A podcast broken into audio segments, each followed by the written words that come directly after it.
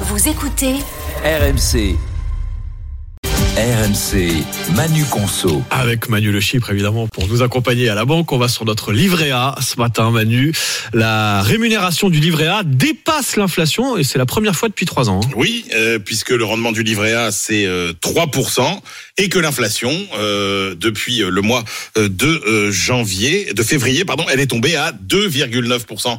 Euh, sur un an, ça veut dire que euh, il y a un écart de 0,1% entre les deux, qui est la, la rémunération réelle de votre de votre épargne, et elle est positive. C'est la première fois qu'elle est positive Depuis depuis, depuis trois ans. Bon, c'est une bonne nouvelle, mais ça aurait pu être encore mieux. hein. Ben oui, parce que pour rappel, le taux du livret A, euh, il est censé être revu tous les six mois. Or, il a été bloqué à 3% par le gouvernement en août 2023 et jusqu'en 2025.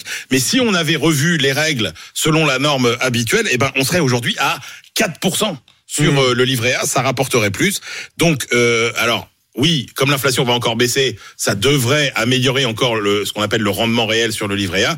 Mais la réalité, c'est que euh, les Français l'ont bien vu et que du coup, ils font quoi? Bah, ils vont massivement vers l'assurance vie, puisque l'assurance vie euh, a euh, collecté 2,4 milliards d'épargne supplémentaire au mois de janvier. Songez que c'est plus que sur toute l'année 2023. Voilà, c'est donc l'info à retenir. Le livret A, Le livret A, c'est un peu mieux, enfin et rentable. c'est beaucoup mieux. et c'était Manu Conso.